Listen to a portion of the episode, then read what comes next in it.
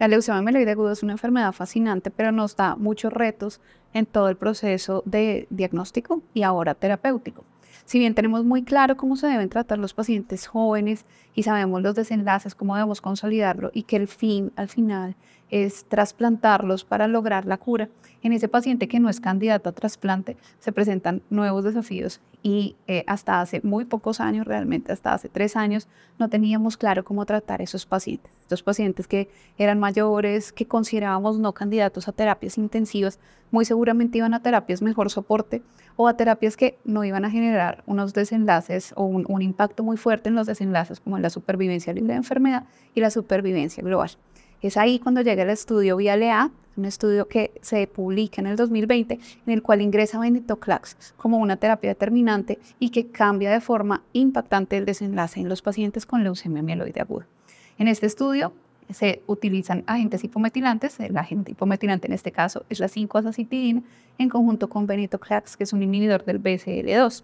La unión de estas dos moléculas parece que se potencian la una a la otra ha logrado que la supervivencia que antes era esperada a seis meses de estos pacientes con leucemia mieloide aguda ahora sea mucho mayor a 18 meses, logrando con seguimientos posteriores que estos valores sean mucho mayores.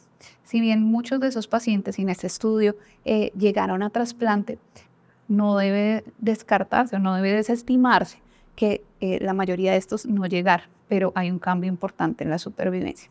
Hay mucho por hablar, hay muchos puntos por los cuales tratar en los pacientes que no son candidatos a trasplante. ¿Qué viene a futuro? Tenemos inhibidores específicos para algunas moléculas. Tenemos los inhibidores del IDH1, los inhibidores del IDH2. Si bien ya no se está hablando del inhibidor eh, del P53, tuvo algunos desenlaces eh, bastante desfavorables que obligaron a suspender el estudio de forma ah, eh, apresurada o antes de llegar a publicaciones serias. Estos pacientes con leucemia mieloide aguda que no son candidatos a trasplante, también ahora con esta nueva terapia, que es la 5-azacitidina con el venetoclax, tienen otros desafíos. Primero, cómo debemos manejar con las profilaxis antibióticas a estos pacientes. Entonces, este paciente debe utilizar profilaxis para hongos como lo usamos en todos los pacientes con leucemia mieloide aguda, pero esto lleva a que pensemos o que tengamos temor qué dosis de usar, cómo debo hacer los ajustes del medicamento.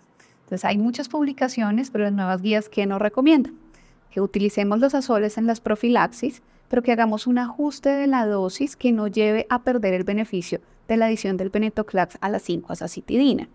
¿Qué otras cosas nos dan temor cuando estamos enfrentándonos a un paciente con leucemia mieloide aguda en manejo con venetoclax? La neutropenia.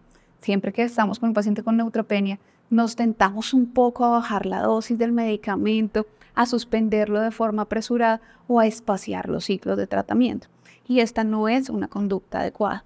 Hay que perder un poco ese temor, las complicaciones no son mucho mayores a las que vemos reportadas en los pacientes con leucemia mieloide aguda, que son candidatos a trasplante.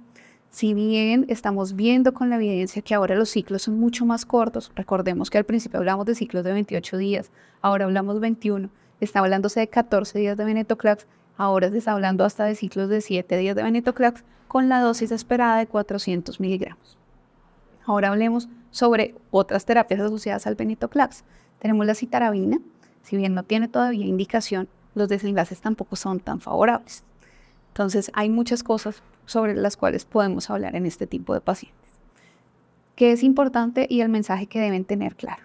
El paciente mayor que no es candidato no es un paciente que deba ser relegado o considerado únicamente a terapia mejor soporte. Tenemos muy buenas alternativas de terapia y estas alternativas de terapia tienen un impacto muy favorable en los desenlaces que más nos importan en la hematología, la supervivencia libre de progresión y la supervivencia global.